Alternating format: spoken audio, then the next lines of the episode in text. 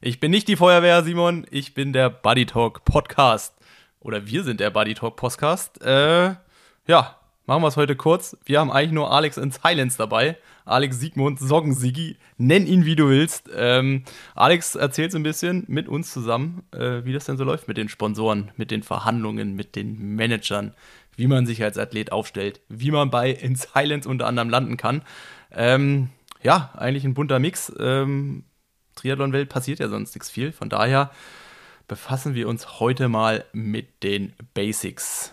Und Simon, Nilsi. ich glaube, ich glaube, ich habe das Gefühl, wir haben auch noch einen Presenter für heute. Yes, und wie immer sperren wir die Tür zum 808 Project Zirkuszelt auf. Das 808 Project, wer es immer noch nicht verstanden hat, ich erkläre es nochmal, ist quasi eine Zusammenkunft von ganz vielen guten Dingen, die wir Ausdauersportliebhabende so brauchen. Es geht um Wettkampfreisen, es geht um Trainingslager, es geht um Wettkämpfe wie den Allgäu Triathlon oder das Red Race 120, die Gründenstaffette und andere Events. Also es gibt wirklich alles aus der Ausdauersportwelt unter dem Dach vom 808 Project. Äh, Nils, du bist ja jetzt Arbeitnehmer. Wie viel Sonne scheint eigentlich in deinem Büro kommendes Jahr? Fast. Äh, mein Büro ist relativ verglast. Aber ich habe so das Gefühl, im ersten Stock bin ich nicht unbedingt auf der Sonnenseite. Ja, aber ich weiß, wo ich weiß, wo man auf der Sonnenseite arbeiten kann. Und zwar bei Hannes Hawaii Tours gibt es einige Stellen, die, also ich, wenn die Zeit hätte und das alles irgendwie so passen würde, ich würde mir das angucken. Und zwar, es werden gesucht zum Beispiel Guides für Trainingslager auf Fuerteventura und Mallorca. Es werden Mechaniker für Fuerteventura und Mallorca gesucht. Also wenn du Schrauber bist und ein bisschen am Rad schrauben kannst und eine gute Zeit auf Malle oder Fuerteventura haben willst und äh, einfach Lust auf Sport hast, dann ist das das auf jeden Fall deine Anlaufstelle und man arbeitet ja auch nicht rund um die Uhr da dort und ich glaube, nach Feierabend spricht da nichts gegen eine sonnige, sonnige Radrunde. Also auf hannes-hawaii-tours.de slash jobs geht's zu allen Stellenausschreibungen. Du musst dir wie immer nichts merken. Ich pack's, wie du weißt, in die Show Notes. Also guck da mal rein, was es bei Hannes Hawaii Tours zu arbeiten gibt. Und es gibt auch übrigens Jobs, die nicht nur auf Malle und Fuerteventura stattfinden, sondern auch ganz seriös im Allgäu sind. Und ansonsten hat das Adriat Project noch so ganz kurzfristig in allerletzter Sekunde einen Nikolauslauf aus dem Hut gezaubert. Ich glaube am, jetzt muss ich fast lügen, ich glaube am 8.12. Äh, kann man noch, kann man im Allgäu racen. Auch das packe ich in die Show Notes. Und jetzt, let's go in die Folge mit Alex. Viel Spaß.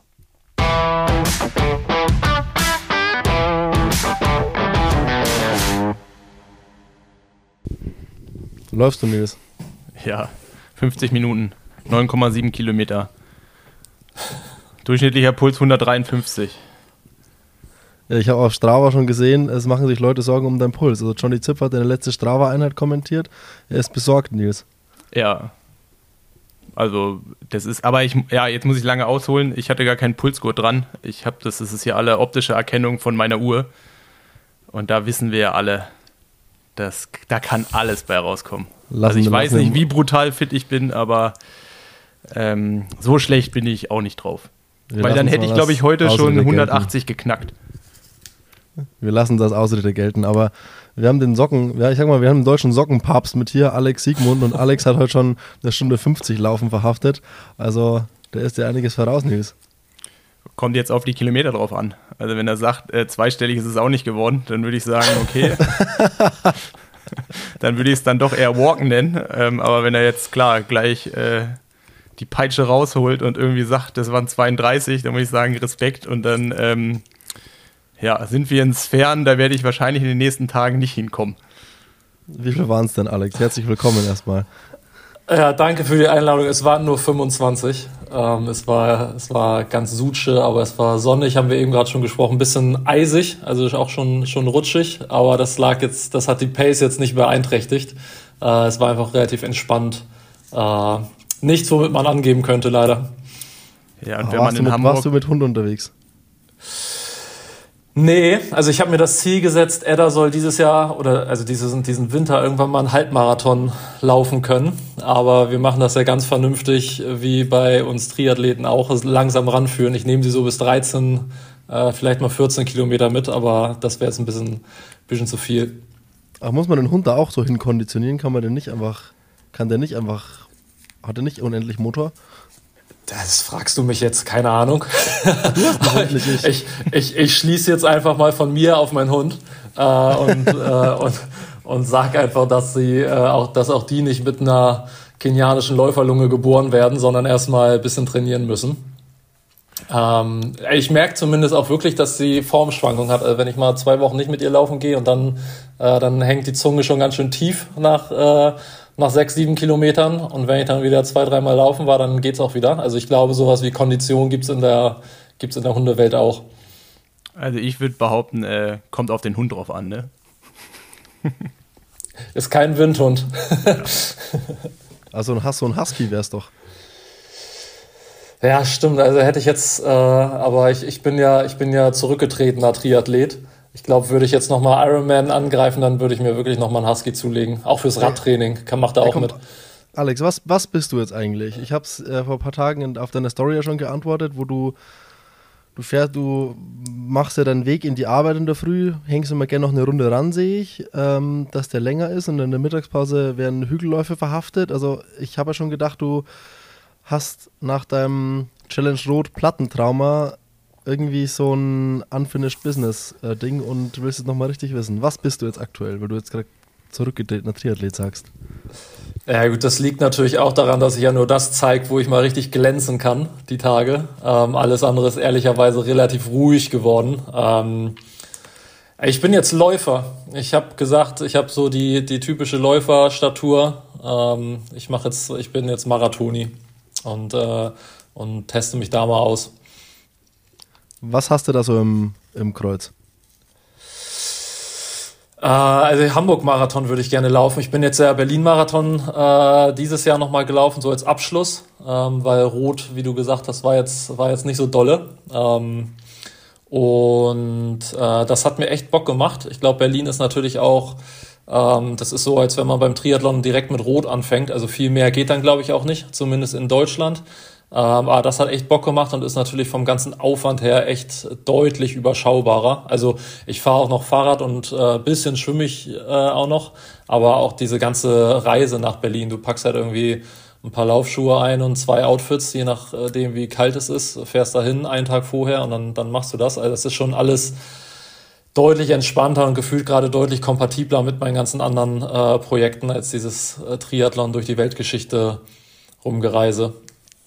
Ja, also Triathlon ist schon, also wenn man das mal aus jetzt aus, wir sind ja jetzt beide Läufer, aus unserer Perspektive betrachtet, ist schon sehr unhandlich. Also ist schon unbequem. Ja, und dann fliegst du mit deinem Rad irgendwo hin und dann ist da was nicht, äh, dann ist da irgendwas kaputt und dann habe ich keine Ahnung von dem Kram und dann braucht man immer jemanden, der, der einem da wieder hilft. Also ich, ich stand auch schon auf Hawaii jetzt mit einem äh, gebrochenen DI2-Kabel ähm, da muss auch Hawaii auch erstmal jemanden finden, der ihm das wieder gerade biegt. Das ist ein Hoch, ein Hoch auf Lasse Ibert. Das ist richtig. Ja, der, der hat mir da aber wirklich mal den, äh, den Arsch gerettet. So, bevor wir uns hier in irgendwelchen Marathons und Fahrrädern und Triathlon verlieren, es soll um was ganz anderes gehen. Es soll um die Kohle gehen, um das gute, liebe Geld. Es geht um äh, Sponsoring, um Verträge, um Verhandlungen, um Vermarktung, um ja, also alles Mögliche, was so die Welt der Logos auf Anzügen betrifft. Ähm, und da haben wir irgendwie so ein bisschen verschiedene Perspektiven jetzt hier, hier am Tisch sitzen mit Nils als, als Ex-Profi, ähm, mit Alex aus, ich sag mal, aus Industriesicht und als ähm, also jetzt als ehemaliger Age Group Triathlet, der auch irgendwie so aus dem Hobbybereich so den anderen Sponsor für sich äh, selbst mit an Land hatte, ich so ein bisschen aus Medien- und Content-Sicht. Ähm, ja, ich glaube, wir lass uns da einfach mal die Welt eröffnen und mit dem In Silence äh, Universum mal irgendwie einsteigen. Alex, wie sieht so dieses ganze Sponsoren, Athleten, Sponsoring-Athleten-Setup bei In Silence irgendwie aus? Wie viele Athleten, Athletinnen habt ihr? Wie, äh, nur um mal so eine Basis zu haben, dass alle wissen, worüber wir jetzt eigentlich sprechen. Ähm, ja, ich bin sogar eben noch mal einmal unsere, unsere schlaue Liste durchgegangen in Vorbereitung. Also es ist jetzt, ähm, da ist noch nicht jede Unterschrift für nächstes Jahr jetzt final und so, aber es sieht so aus, als hätten wir tatsächlich 15 Athleten unter Vertrag. Wobei Vertrag, also 15 Athleten tragen mit einem Vertrag unsere Produkte. Ähm, es gibt aber auch durchaus ähm, ja sogar Profi-Triathleten. Äh, Nils wird das auch noch bescheinigen können aus unseren aus den ersten Anfängen unserer ähm, Zusammenarbeit, wenn man das so möchte, dass jetzt nicht jeder, äh, der unsere Socken trägt, auch direkt irgendwie einen Vertrag bekommt und so. Ähm, das hat sich bei uns jetzt auch in den letzten Jahren äh, glücklicherweise ein bisschen verändert und gewandelt und ich würde behaupten verbessern, einfach dadurch, dass wir auch mehr, mehr Spielraum mittlerweile haben in dem Bereich. Äh, und ja, wie gesagt, 15 Athleten sind es jetzt für 2024, die äh, offiziellen Vertrag haben und da ist im Prinzip alles dabei. Da sind Läufer, Triathleten, da sind sogar ähm, ehemalige Profis, also jetzt mal äh, zum Beispiel Philipp Flieger in den, in den Raum geworfen, ähm, der jetzt so diesen Übergang von Profiläufer zu, ja, jetzt ist er eher eine Art Markenbotschafter, ähm, also im Prinzip relativ breit aufgestellt. Wie, wie wächst sowas? Man fängt ja irgendwann an als junge Marke, dann versucht man mal hier und da seine Socken an ein paar Füße zu kriegen und versucht einfach mal ein paar Leute damit auszustatten, möglichst ohne viel Geld irgendwie am besten. Und wie wächst man so in dieses ganze Thema Sponsoring irgendwie rein, wenn man auch davor relativ wenig Ahnung davon hatte?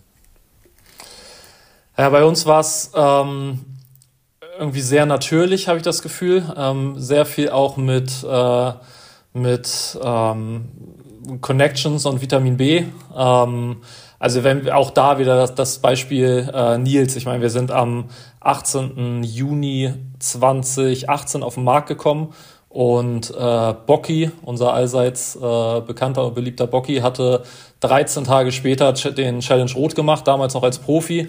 Und Nils war in seiner Edel-Supporter-Crew. Das war irgendwie eine Gruppe von sechs, sieben Leuten, die Bocky da an dem Tag unterstützt haben. Und Bocky hatte mich damals gefragt, ob ähm, wir ihm vielleicht äh, irgendwie eine Socke geben können und seinen Supportern auch, dass jeder da in, dem, in derselben Socke unterwegs ist, so als Wiedererkennung. Da ist zum Beispiel der Kontakt dann mit Nils zustande gekommen und über den Kontakt und dann gab es schon eine Anknüpfung und es gab zumindest war Nils schon mal äh, in den Socken unterwegs und dann, ähm, dann entsteht sowas daraus relativ natürlich. Ähm, solche Fälle so oder ähnlich gab es äh, am Anfang relativ viel oder in meinem Trainingslager in Plachitas saß ich das erste Mal mit äh, Maurice Clavel zum Beispiel zusammen, der eine relativ ähnliche Entwicklung jetzt bei uns genommen hat wie, äh, wie Nils. Ähm, und es ist natürlich jetzt auch in den letzten Jahren so gewesen, dass jetzt nicht mehr alles in meinem eigenen Dunstkreis irgendwie so entstanden ist, sondern dass man natürlich auch ganz neue Athleten äh, mit an Bord gebracht hat, die dann auch einen Manager zum Beispiel haben, wo der erste Kontakt gar nicht über den Athleten geht, sondern übers Management ähm, wo man vielleicht auch nicht den direkten Draht hat, wo, sondern wo man über irgendwelche Kontaktformulare auf der Internetseite gehen muss. Also das hat sich jetzt in den letzten Jahren schon gewandelt, aber am Anfang war das irgendwie sehr natürlich und eher so eine Art von ähm, gar kein Sponsoring, sondern eher so ein, so ein freundschaftliches äh, miteinander arbeiten. Und ich glaube auch insgesamt, dass sich dieses Thema Sockensponsoring, wenn du es jetzt mal so bezeichnen möchtest, erst in den letzten Jahren so wirklich entwickelt hat. Also ich hätte jetzt nicht gewusst, ob es, dass es jetzt vor in Silence relativ viele Sockensponsoren gab im Triathlon. Ähm, mittlerweile ist das schon, äh, hat sich da schon ein bisschen was getan. Und wenn wir da mal ins Hier und Jetzt springen, wo eben nicht mehr alles über Leute, die in deinem WhatsApp Kontaktbuch hin abläuft, sondern du eben auch mal an Manager und, und Co. rantreten musst. Ähm, du hattest mich ja mal gefragt, so Simon, wenn man alle Möglichkeiten dieser Welt hätte, wen, wen würdest du verpflichten? Wie sieht so eine Überlegung am Ende des Jahres oder während des Jahres für die nächste Saison dann aus? So, wen, also wer kommt überhaupt in deinen Kopf und warum? Wer wäre interessant für die Marke? Welche Faktoren spielen da irgendwie eine Rolle? Was musst du bei einer Person sehen, dass du dir denkst, gucke ich mal, wie ich die, wie ich da einen Kontakt hinkriege. Ja, es klingt immer so, so ähm, klischeehaft und so banal, aber letztendlich muss die Person irgendwie zur Marke passen. Ähm, und das ist aber ganz multifaktoriell. Also das können halt unterschiedliche Themen sein. Letztendlich, ähm, äh, wir sind ein, oder wir haben ein Performance-Produkt. Äh, von daher sind schon mal alle Leute und Athleten interessant, die irgendwie eine Art von Performance bringen und damit äh, praktisch jeder Profi-Triathlet ähm, oder auch jeder Profi-Läufer.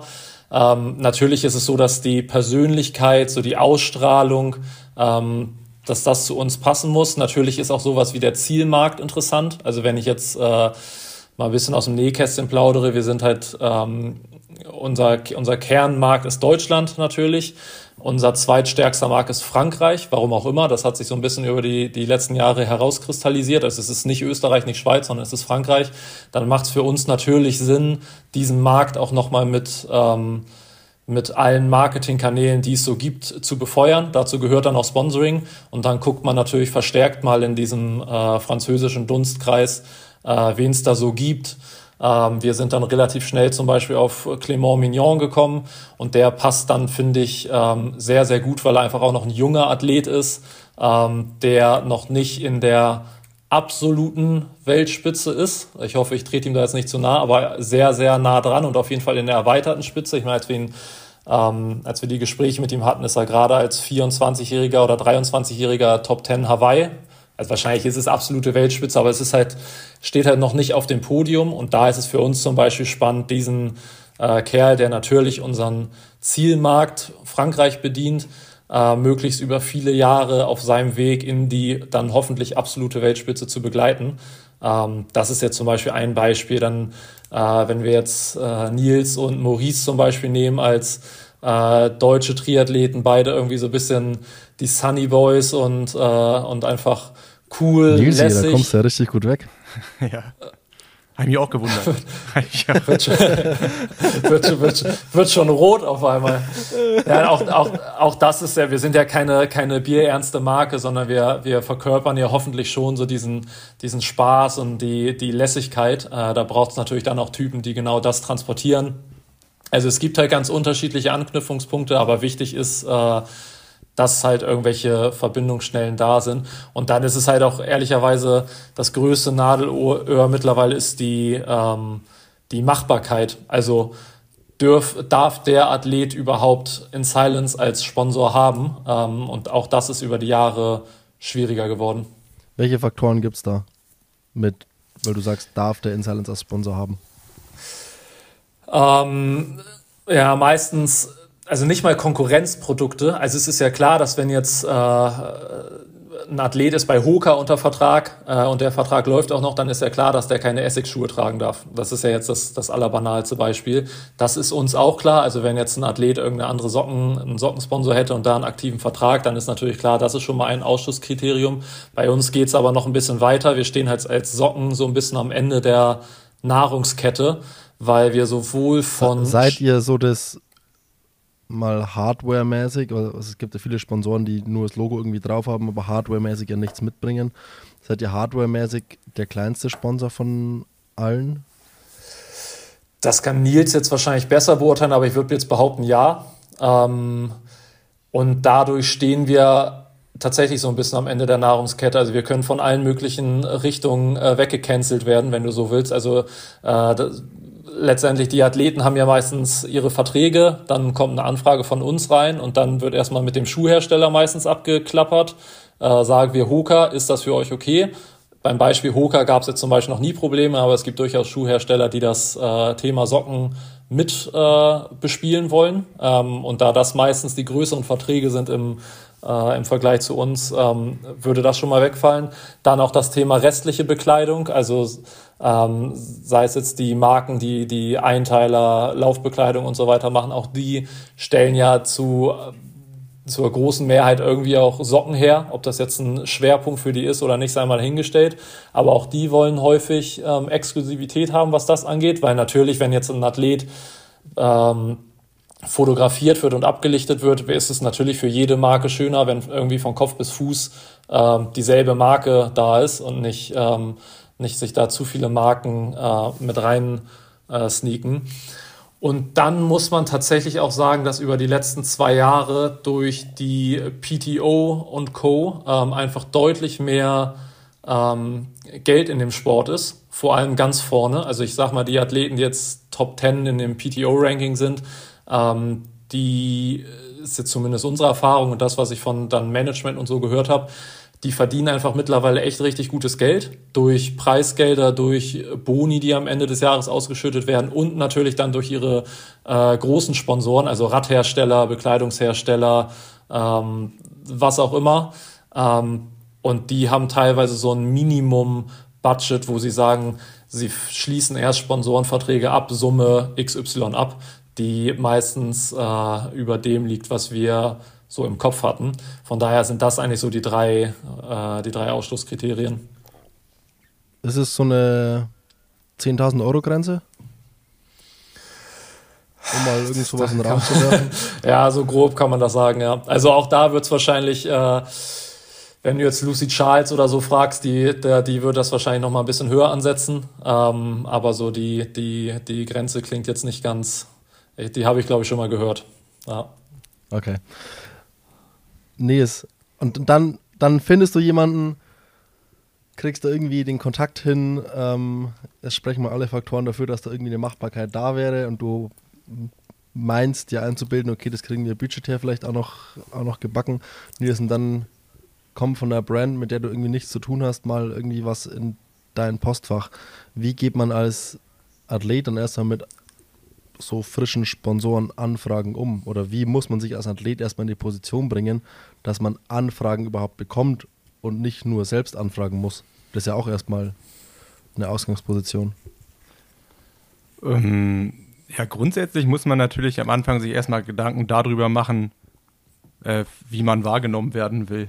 Also, dass man sich in irgendeiner Art und Weise ja, positioniert. Ähm, also was will man irgendwie aussagen, wie will man wahrgenommen werden, dass man sich da eigentlich klare Gedanken zu macht und dass man das nicht, weiß ich nicht, alle zwei, drei Wochen wieder überwirft, sondern dass man über mehrere Jahre hinweg da eigentlich auch eine klare Linie drin sieht. Also ähm, dass man ähm, ja auch probiert, gerade so, wenn halt Sponsoren reinkommen, dass man sich darüber Gedanken macht, kann ich mir vorstellen, mit einer Brand mehrere Jahre zusammenzuarbeiten oder ist es jetzt eine Sache von, weiß ich, zwölf Monaten? Dann ist es natürlich, was Alex auch gesagt hat, das Matching ist dann schon auch entscheidend, weil mm, ich glaube, mm, ich meine, jeder hat es in seiner Karriere ja auch durchgehabt, wenn man, und jeder hat sich auch mal auf irgendwas eingelassen, wo das vielleicht nicht hundertprozentig gepasst hat, aber das sind dann einfach so Sachen, ähm, weiß ich nicht, aufs Sockenbeispiel, eine Socke, die nicht passt oder die irgendwie nervt, damit wirst du nicht glücklich. Also das muss irgendwo passen.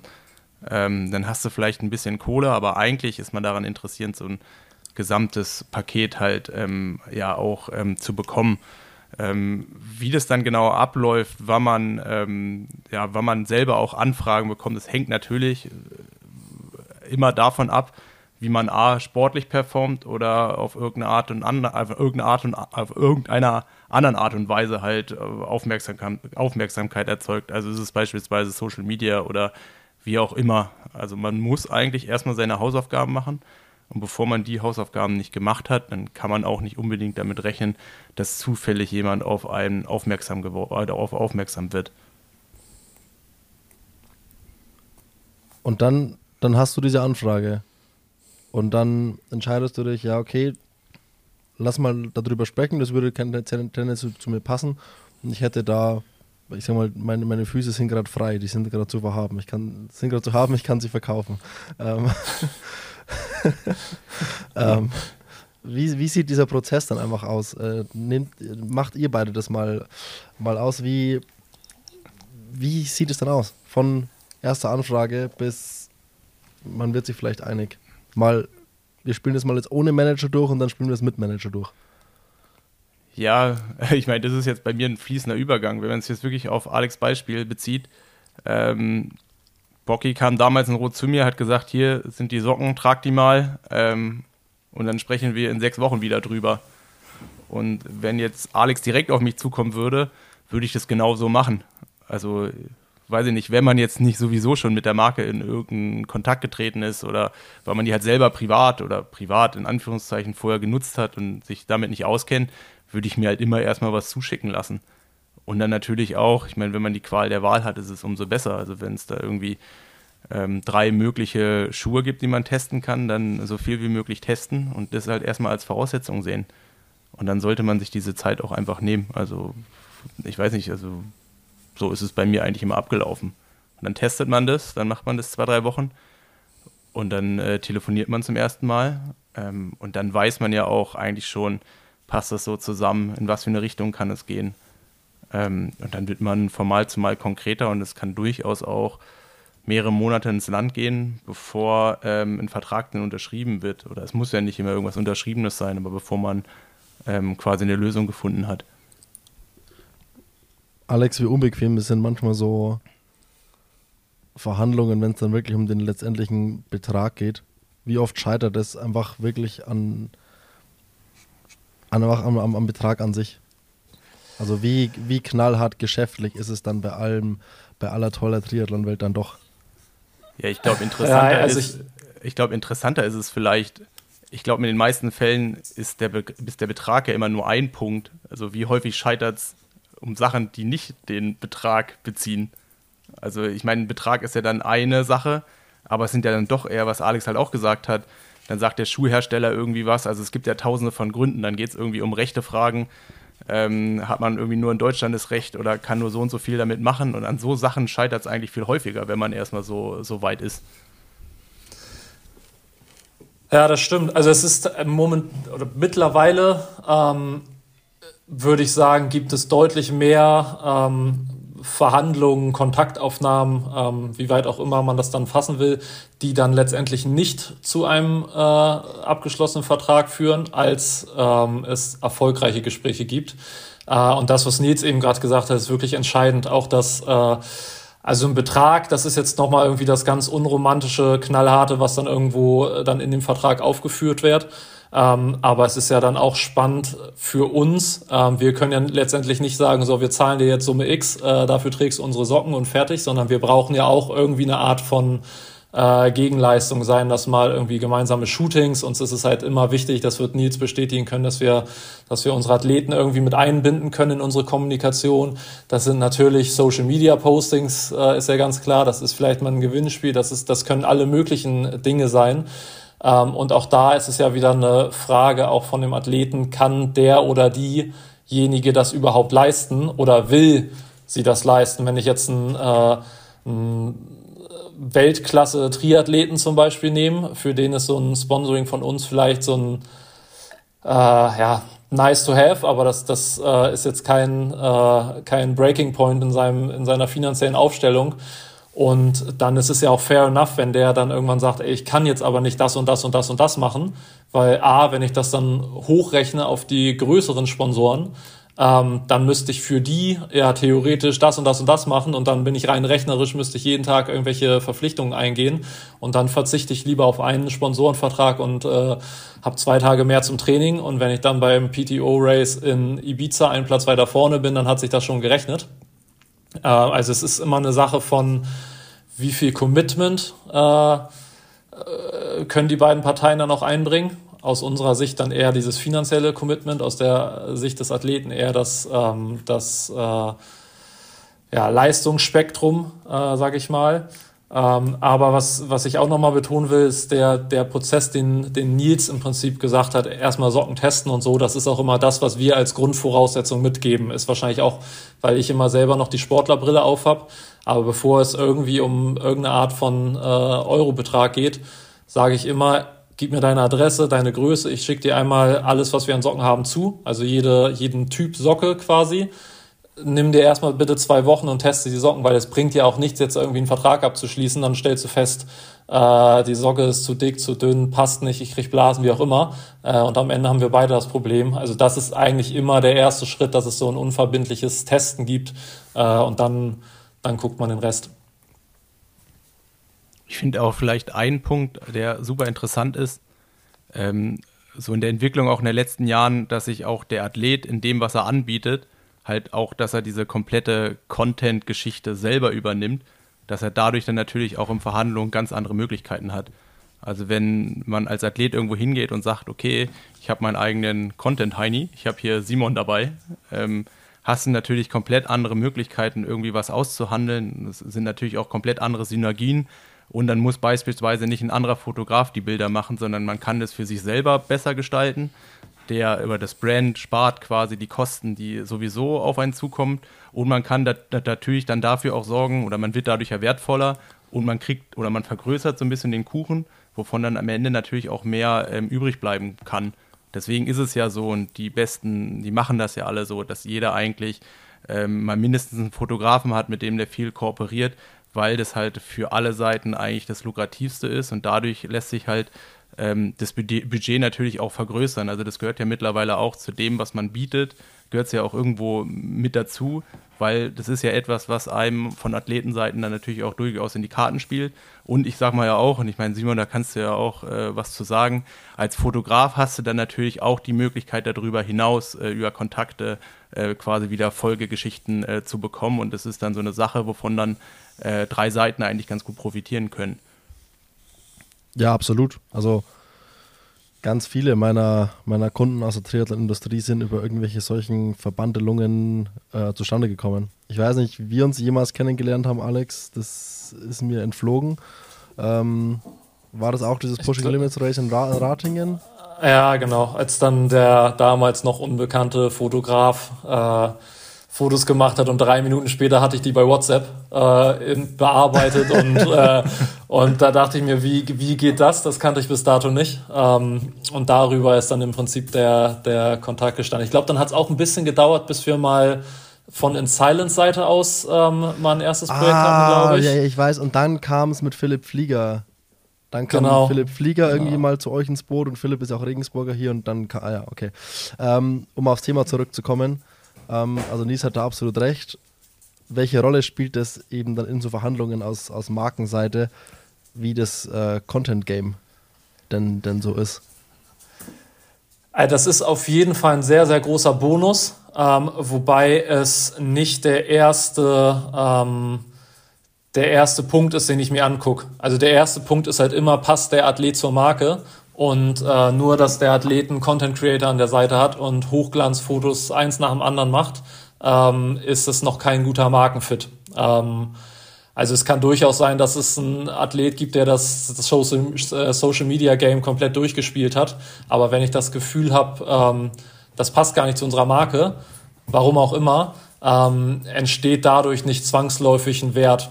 Wenn natürlich ich das Gefühl habe, Athlet passt zur Marke, ähm, Athlet hat äh, einen gewissen Erfolg.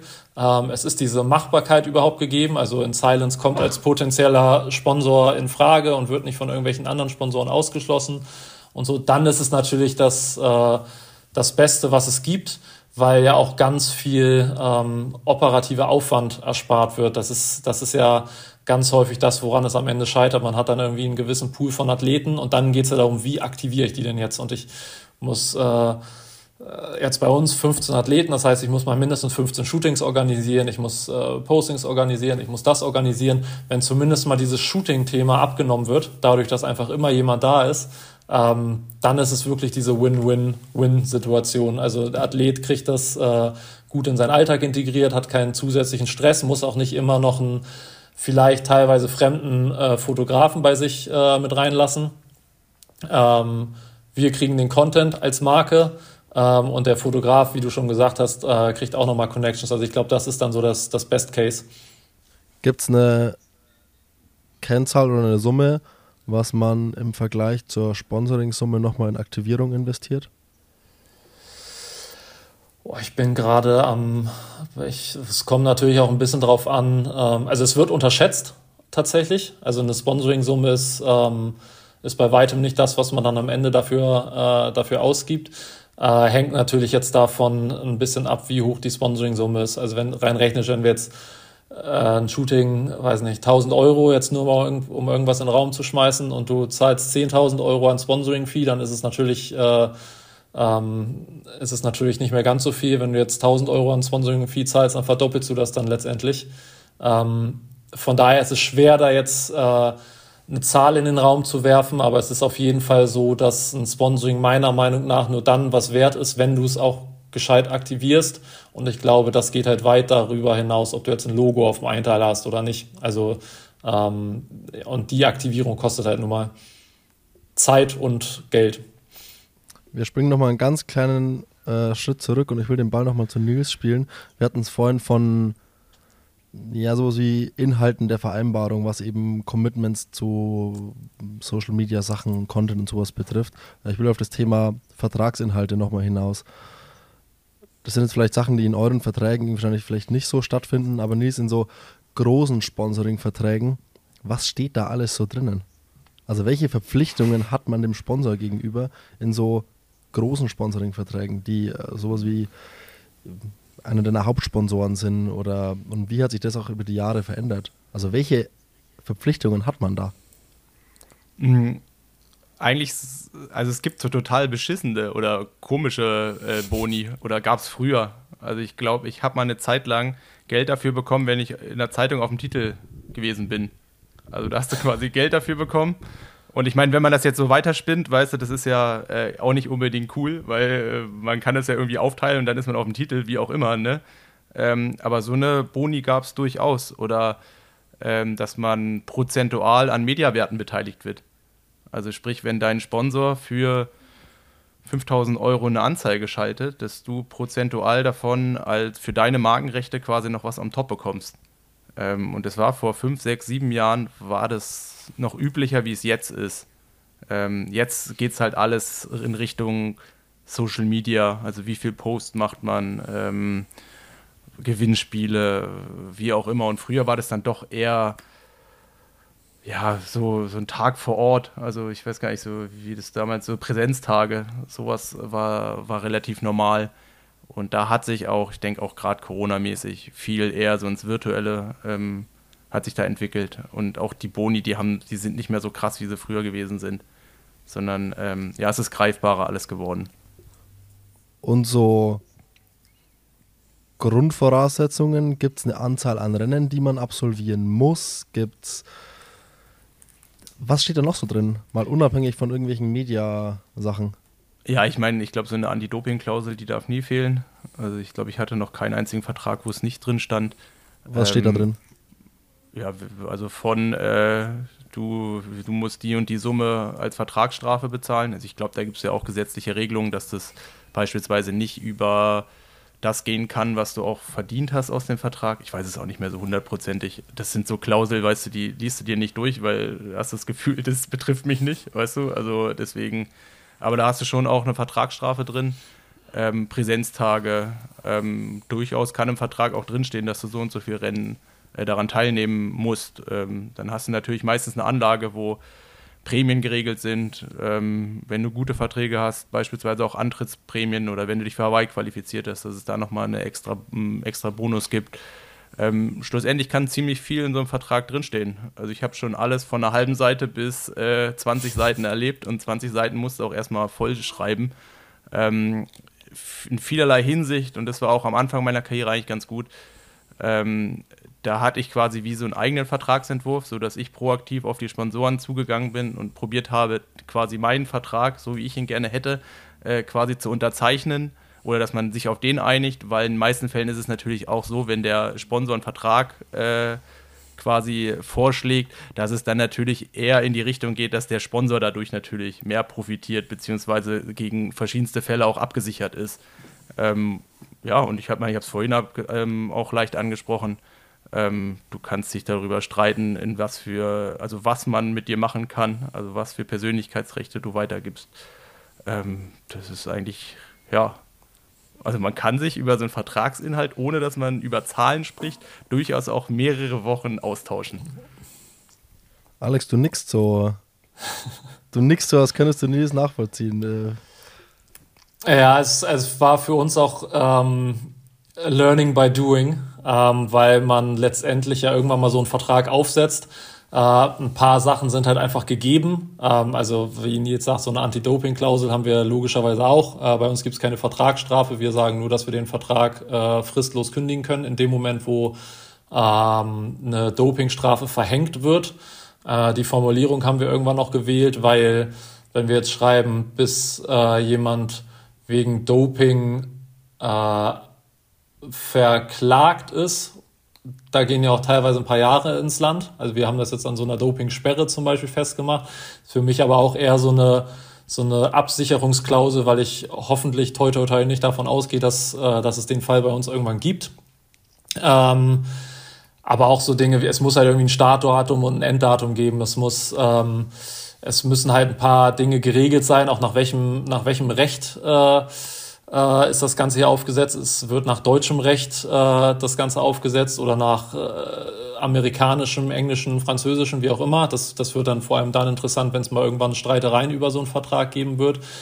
Und dann ist man halt letztendlich relativ frei, was man da reinschreibt. Also es ähm, natürlich in allererster Linie sollte halt mal irgendwie äh, Leistung und Gegenleistung definiert sein. Und dann aber auch ganz wichtig sowas wie äh, Persönlichkeitsrechte, äh, was Nils schon sagt. Also ist dem Athleten überhaupt bewusst, ähm, was er da alles abgibt? Ähm, also, oder wie wird es geregelt? Darf, ein, darf eine Marke dann für die ein, zwei oder drei Jahre, wie lange so ein Vertrag läuft, im Prinzip alles mit dem Athlet machen, was geht? Also auf jede äh, in jede Zeitung den, äh, den Athlet drucken, in jede, auf jedes Banner, auf jedes sonst was? Oder gibt es da örtliche Begrenzung, gibt es da zeitliche Begrenzung, muss das abgesprochen sein und, und, und. Ähm, ich glaube, das ist halt für einen Athleten ganz wichtig, äh, dass es da so einen Konsens gibt, weil ich ja sonst letztendlich läuft der Athlet ja Gefahr mit Unterschreiben eines Vertrages, dass äh, sonst was mit ihm gemacht werden kann. Äh, und wir haben in mhm. unserem Vertrag zum Beispiel stehen, die Athleten dürfen keine Werbung für Tabakerzeugnisse machen. Ähm, für den Athleten kann es aber auch ganz interessant sein, in welchem Zusammenhang wird denn das Unternehmen und der Sponsor den Athleten irgendwann mal zeigen. Also ähm, mir fällt jetzt kein Beispiel spontan ein, aber ich letztendlich muss auch geregelt sein, dass äh, nicht nur Nils sein Sponsor nicht in ein schlechtes Licht rückt, sondern dass wir als äh, Marke auch den Athleten nicht in ein schlechtes Licht rücken. Also wir, wir können jetzt nicht sagen, geil, Nils ist gerade Dritter bei, beim Challenge Rot geworden, er ist der geilste und cool in Silence Athlet und dann aber ein Jahr später schreiben oder zwei, ein Jahr später war es, glaube ich, ah, hier irgendwie äh, ins Ziel gejoggt, was für eine Scheiße. Also äh, das haben wir uns damals nicht so vorgestellt. Auch sowas muss ja irgendwie in irgendeiner Art und Weise geregelt sein. Ja, schlussendlich muss man natürlich auch immer sagen, ähm, man schreibt natürlich viel rein. Ich muss es zum Glück nie prüfen lassen, was im Endeffekt dann rechtlich in Ordnung ist und was man darf und nicht darf. Äh, ich glaube, das ist dann ja immer noch mal eine andere Geschichte bei so einem Vertrag. Ähm, aber ich meine, ähm, auch so markenrechtlich äh, sind natürlich auch, hast du auch von, Athletenseite äh, verschiedene Verpflichtungen. Also beispielsweise ist es ja auch bei Erdinger nicht unbedingt ähm, ja, kommt von ungefähr, dass wir alle das gleiche Blau haben oder dass alle den gleichen blauen Helm haben. Also steht dann schon genau drin, was für eine Farbe der Helm halt auch haben muss, damit es natürlich auch zum Markenauftritt passt.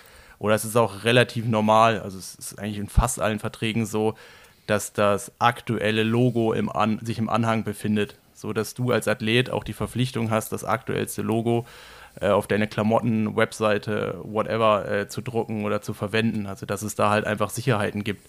Ähm, und deswegen, das ist, äh, ja, also ein Vertrag ist wirklich, äh, ja, kann man viel drüber reden. Irgendwann ist es natürlich auch so und ich meine, das ist das Schöne eigentlich im Triathlon.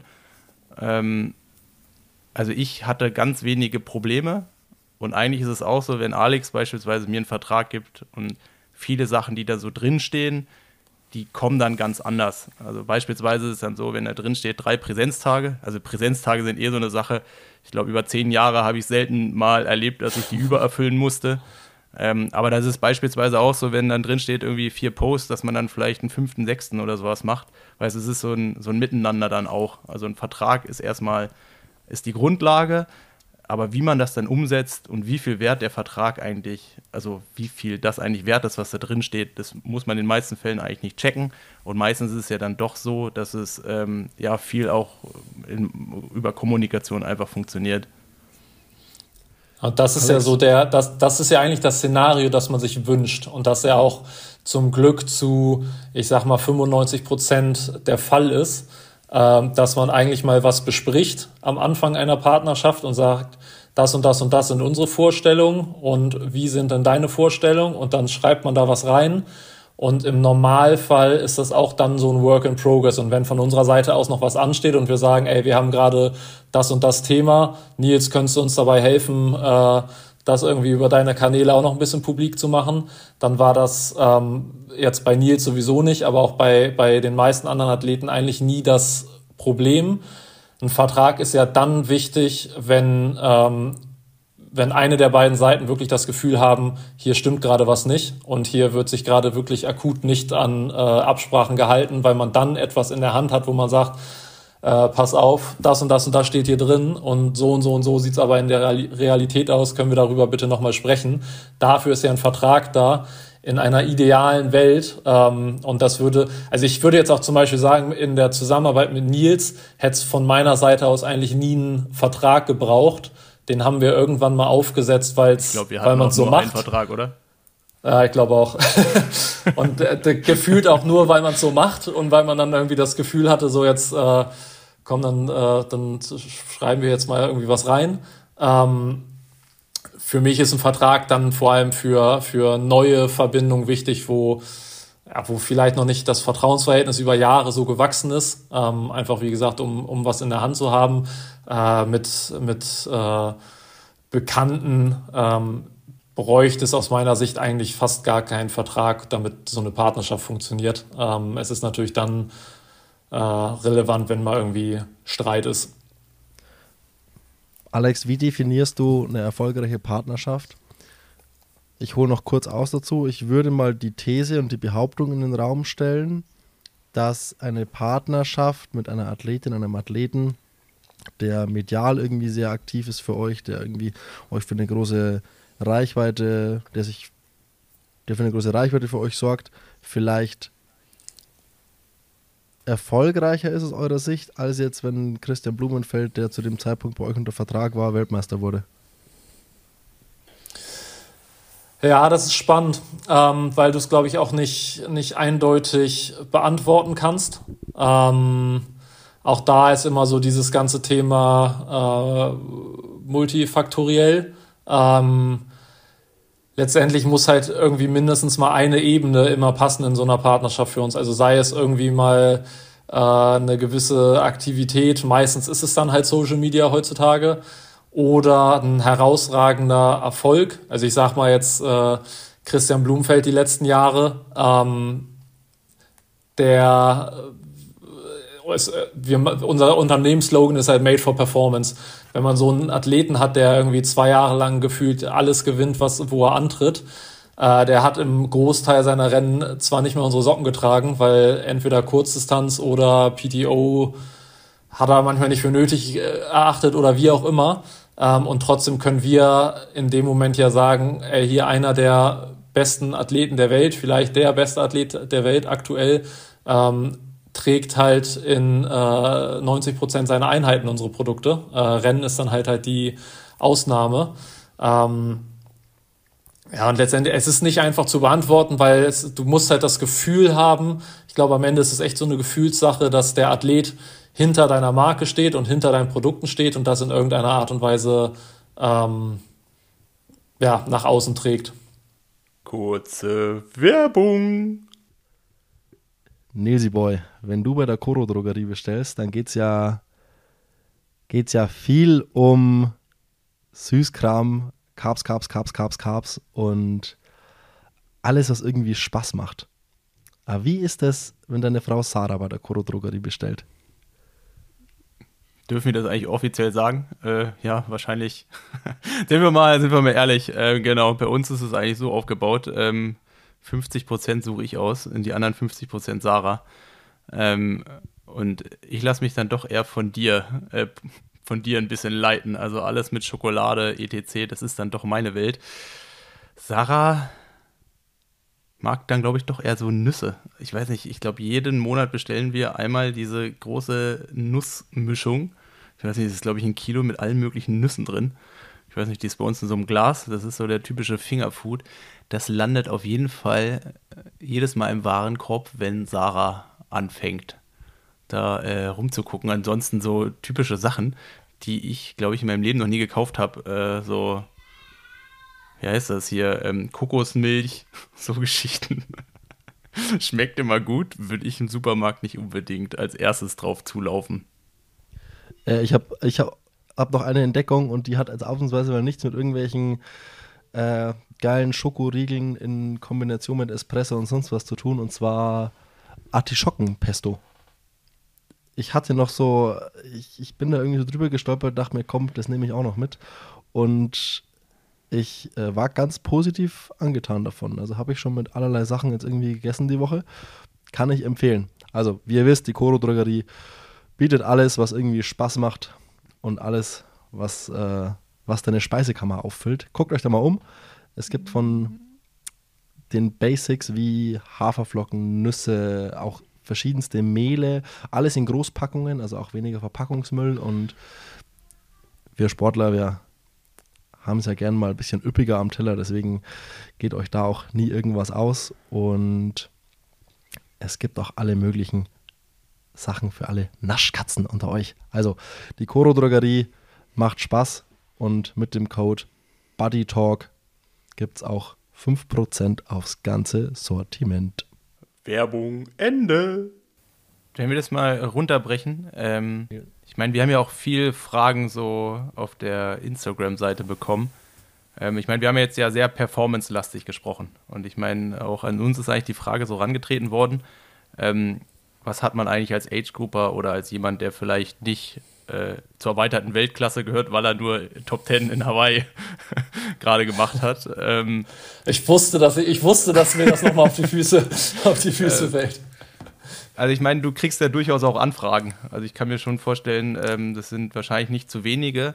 Aber was muss man denn als äh, Age-Grouper machen? Ähm, auch vielleicht in so einem Anschreiben oder ähm, ja, wie er auf dich oder als auf, auf, auf ein Silence als Marke äh, zukommt. Was muss denn der machen, da, um da zu überzeugen? Also was sind so vielleicht Faktoren, die für dich eine Rolle spielen, die für den Silence eine Rolle spielen, dass man da halt gerade aus dieser Masse an Anfragen heraussticht und dass da vielleicht auch sich ein Match draus entwickelt? Ja, auch eine gute Frage. Also auch sogar eine, eine aktuelle Frage. Wir haben gerade eine, wir haben das allererste Mal eine, eine Bewerbung für unser Ambassadorenprogramm ausgeschrieben äh, und haben echt über 500 Anfragen äh, nur aus Deutschland und dann kommen halt noch ein paar internationale. Ähm, da kümmern wir uns jetzt äh, nächste Woche drum, äh, da mal die passenden Athleten auszuwählen. Ähm, und auch da ist es halt ganz unterschiedlich. Also für uns müssen sie immer irgendein Kriterium haben, was heraussticht. Ähm, und gerade in so einem Ambassadorenprogramm, das funktioniert ja ganz anders als, ähm, als ein äh, Profisportlerprogramm. Also beim, beim Profisportler ist ja klar, dass da eine gewisse Leistungsfähigkeit ist. Und bei unseren Ambassadoren achten wir halt darauf, irgendwas muss halt besonders sein. Wir wollen weder eine Influencer-Marke sein, wo du nur in Silence Athlet, Ambassador oder wie auch immer werden kannst, ab so und so viel Followern. Wir wollen auch keine Profi-Marke werden, wo nur äh, Leute aufgenommen werden, die fünf Kilometer unter Zeit XY laufen. Äh, und wir wollen auch, also es gibt halt nicht das eine Kriterium, sondern wir, wir gucken uns letztendlich jeden an und entweder gibt es eine coole Geschichte dahinter oder äh, mir auch wieder da die Sportlerbrille. Ich finde es persönlich immer schön, ähm, leidenschaftliche, sehr gute äh, Amateure zu unterstützen. Ähm, auch wenn da keine Reichweite hinter steckt, da gibt es genau, äh, gibt's, gibt's echt viele Beispiele. Ähm, und trotzdem hilft natürlich eine gewisse Reichweite auch.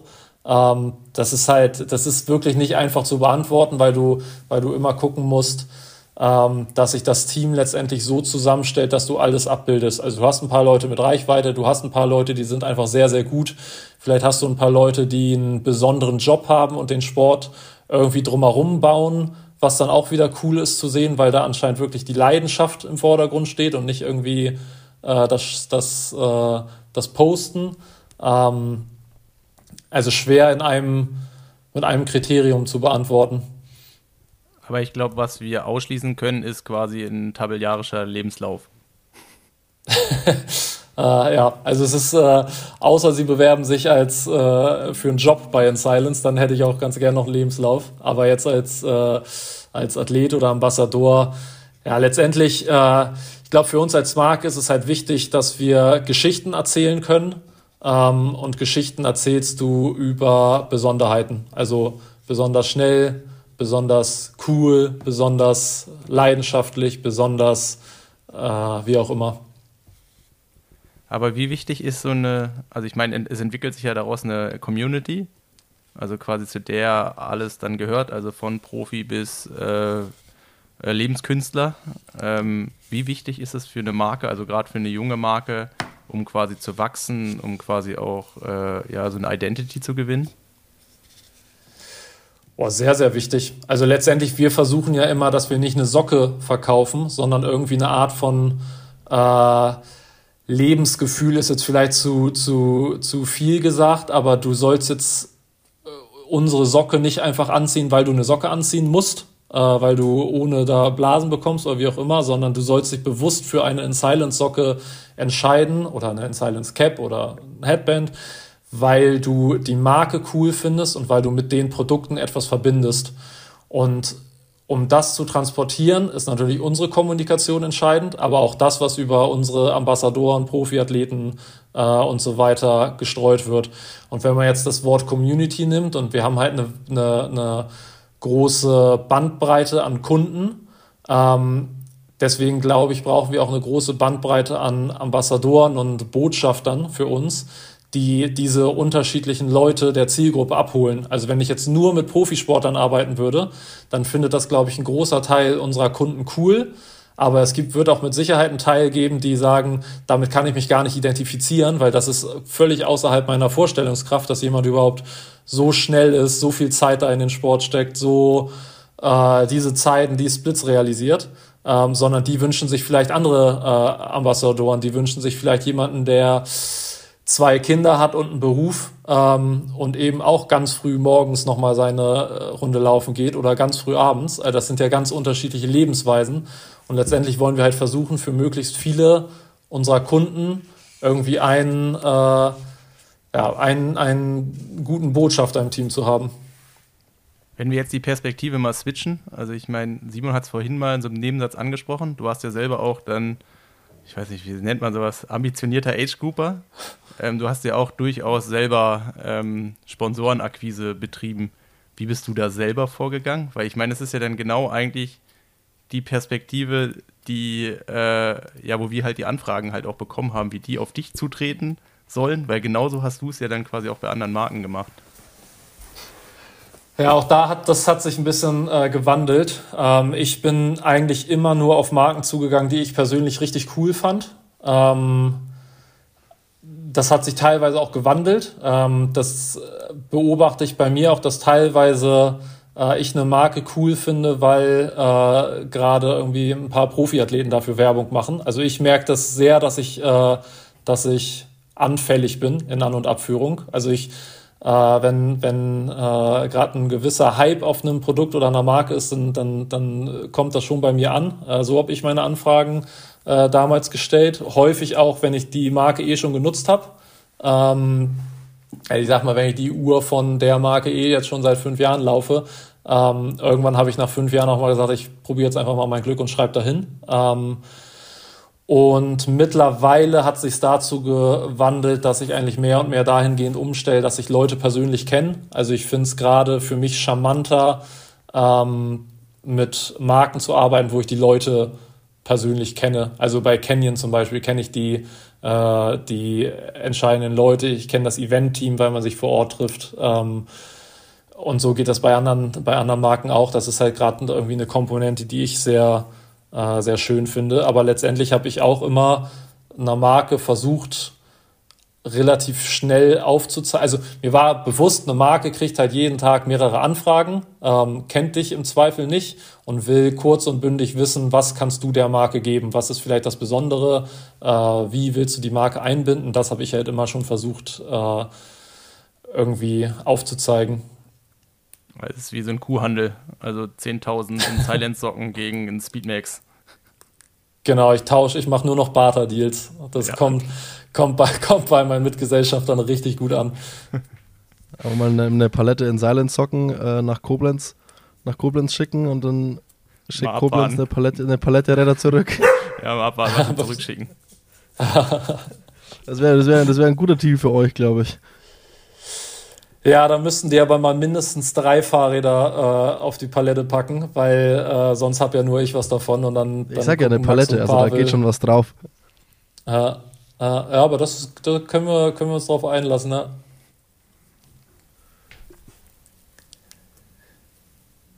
Ich bin gerade hier, ich gehe mal so ein bisschen gerade noch die Fragen durch, die wir noch bekommen haben. Äh, ich versuche irgendwie eine Frage rauszupicken, die irgendwie hier anschließt, aber das wird ziemlich schwierig. Was, was mich mal interessieren würde bei Nils, äh, wenn ich, du kannst mal weiter deine Fragen gucken und äh, ich, ich, äh, ich übernehme mal kurz, weil du ja jetzt kein aktiver Profisportler mehr bist und ich mich schwer damit tue gerade. Also ich bekomme dann ja teilweise auch über Instagram irgendwelche Anfragen mit, äh, hier, wir sind Marke XY, wir finden dein Profil cool, wir würden dir gerne mal was zuschicken. Wäre toll, wenn du dafür zwei Posts machen könntest. Vielleicht steht manchmal sogar noch eine Summe dazu, äh, darunter. Das ist ja jetzt etwas, das hat sich die letzten Jahre irgendwie erst so entwickelt. Das, äh, das wirst du ja bis vor, bis vor, weiß nicht, zwei, drei, vier Jahren gar nicht so gekannt haben, weil dieses klassische Sponsoring ist ja eigentlich immer mal über mindestens ein Jahr gesehen. Und diese, ich nenne sie jetzt mal Influencer-Kooperation, das ist ja teilweise wirklich nur an einem Post gekoppelt. Fällt dir das schwer äh, oder kriegst du solche Anfragen? Wie gehst du damit um? Und ist das für dich so ein natürliches Ding oder fällt dir das immer noch schwer, diesen Switch zu schaffen von einem klassischen Sponsorenvertrag über einen Influencer-Testimonial-Deal? Äh, ja, also cool ist das nicht. Ähm, man muss darf natürlich die Augen nicht verschließen und auch ähm, mit der Zeit so ein bisschen gehen. Also ich glaube, die Zeit, dass man äh, auf eine Marke zugeht und mit der fünf bis zehn Jahre zusammenarbeitet, die ist nicht mehr norm so normal, wie es mal gewesen ist. Also, es, also früher hat man jetzt mindestens über ein bis zwei Jahre gesprochen, perspektivisch länger. Äh, dass es jetzt überhaupt Anfragen gibt, die, wo es von vornherein eigentlich klar ist, dass die nur maximal drei Monate dauern.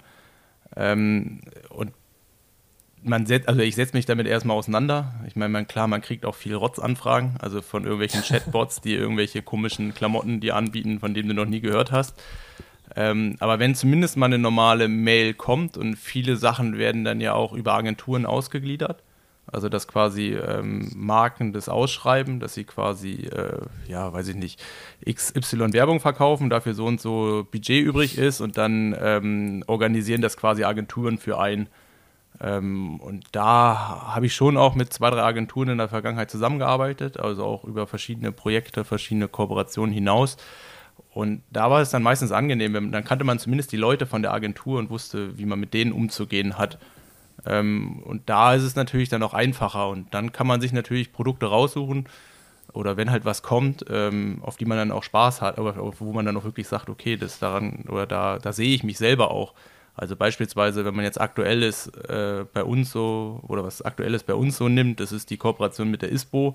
Äh, das lief halt auch über eine Agentur und ähm, ich meine, ich hatte in den letzten zehn Jahren so viel Überschneidungen mit der ISPO, dass ich halt auch sage, ich war da so häufig, das hat immer Spaß gemacht. Und wenn da eine Anfrage kommt, ähm, dann setze ich mich zumindest mit der auseinander. Und wenn man da halt ein cooles Package bekommt, dann, äh, dann lässt man sich auch darauf ein. Aber klar ist natürlich auch, äh, irgendwo brennt es dann ein bisschen in einem. Ähm, andererseits ist es natürlich auch so, der Sport hat sich dahingehend entwickelt, dass ähm, vorne extrem viel bezahlt wird.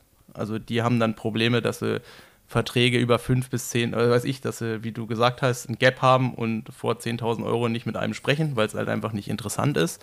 Aber ich glaube halt, dass der Gap relativ schnell auch extrem runtergeht. Und dann kann es natürlich auch sein, wenn man äh, Social Media und sowas gut macht, dass so eine Kooperation, die über zwei, drei Monate dauert, auf äh, Post beschränkt ist, dass das schon mal gut und gerne ein Co-Sponsoring ausmacht.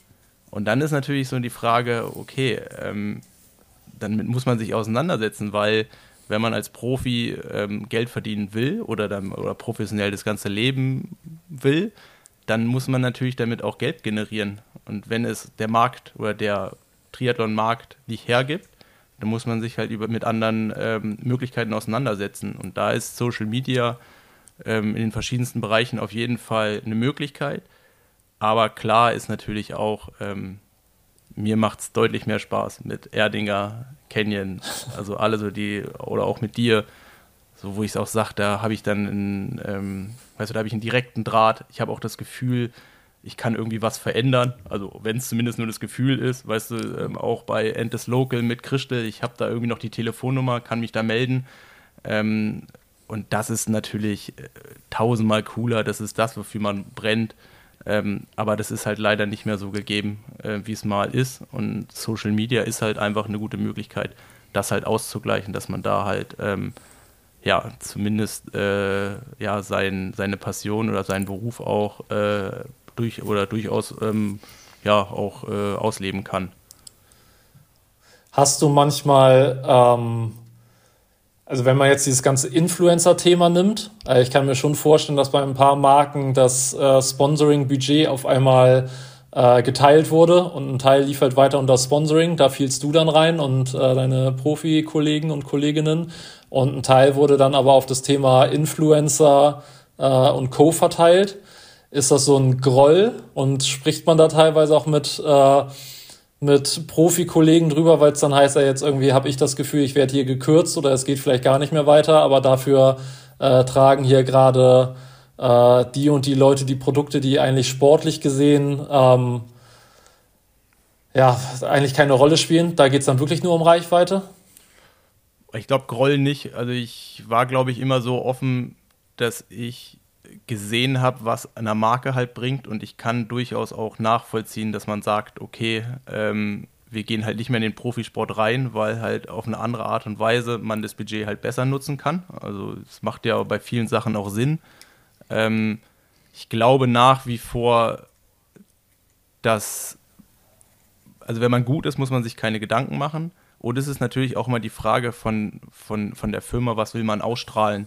Also wenn du halt sagst, Made for Performance, dann macht es natürlich auch wenig Sinn, nur auf die Influencer-Geschichte zu gehen. Wenn es aber jetzt ein klassisches Produkt ist, was man halt äh, viel verkaufen kann, wo halt auch eine Reichweite Sinn macht, wo man natürlich auch wirklich hohe Umsätze generieren muss, dann macht es natürlich mehr Sinn, mit Leuten zu, äh, zu arbeiten, wo vielleicht der Kunde einen direkteren Draht zu denen hat und dann ist man wieder auf der Influencer-Geschichte. Ähm, ja, ist so Hassliebe. Also ich glaube, ich meine, wir sehen es ja, oder ich sehe es, oder wir sehen es jetzt ja auch bei den Podcasts. Es ist ein komplett anderes Business. Es funktioniert ein bisschen anders wie äh, die Profisportbrille. Äh, man muss viel dafür machen, um quasi auch dahin zu kommen. Also es ist ja jetzt ja nicht so, dass du als Influencer drei schöne Bilder produzierst und gut ist, sondern es ist halt auch irgendwo ein Job dahinter. Ähm, ich glaube, man muss sich halt selber im Klaren sein, was man will. Und dann muss man sich mit dem Markt so auseinandersetzen, dass man quasi auf das sich einlässt, wofür man, also was man auch machen will. Und dann, wenn man das gut macht, dann muss man sich, glaube ich, über die anderen Gedanken kein oder über die anderen Probleme keine Gedanken machen. Was mir manchmal negativ aufstößt, um dem Thema noch äh, das noch fortzuführen, genau das, was du angesprochen hast, Alex, wenn ich dann manchmal von, von Profis höre, ähm, dass mit einer Marke irgendwie nicht weitergeht und man kriegt man bekommt nicht mal mehr Produkte quasi, mal ganz abgesehen von dem Vertrag. Und dann im gleichen Augenblick sehe ich aber, wer von denen alles mit Produkten, ich will jetzt nicht sagen zugeschissen wird, aber du weißt, was ich meine, und ich denke so, come on. Da sehe ich irgendwie manchmal die Brand so ein bisschen mehr in der Verantwortung, wenn es ja doch irgendwie performance getrieben ist, sich dann ein bisschen mehr um den Profisport ihres Heimatlandes sich zu kümmern, wenigstens mit Produkten. Es ist ja in Ordnung, dass man Verträge kündigt, Verträge gehen nicht weiter, alles ganz normal. Es ist, ähm, Brands sind auch keine, es sind nicht die Wohlfahrt, es geht, es geht am Ende des Tages wie überall um Geld und es ist ein knallhartes Geschäft, aber mir stößt es manchmal negativ auf, wenn ich dann sehe, boah, äh, hier die 7, 8, 9, 10 Leute, weiß ich genau, ich sehe hier keinen Mehrwert für euch.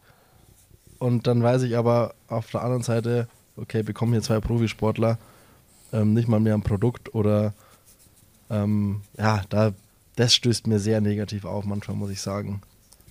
Ich glaube, das ist auch immer eine Frage der handelnden Person, ehrlicherweise. Also so weit wird es, glaube ich, bei In Silence nie kommen, solange ich da irgendwie meine Finger mit im Spiel habe, weil ich diese Profi-Brille auf habe. Also nicht, dass ich mal Profi war, aber ich glaube, ich kann mich schon äh, ganz okay da hineinversetzen.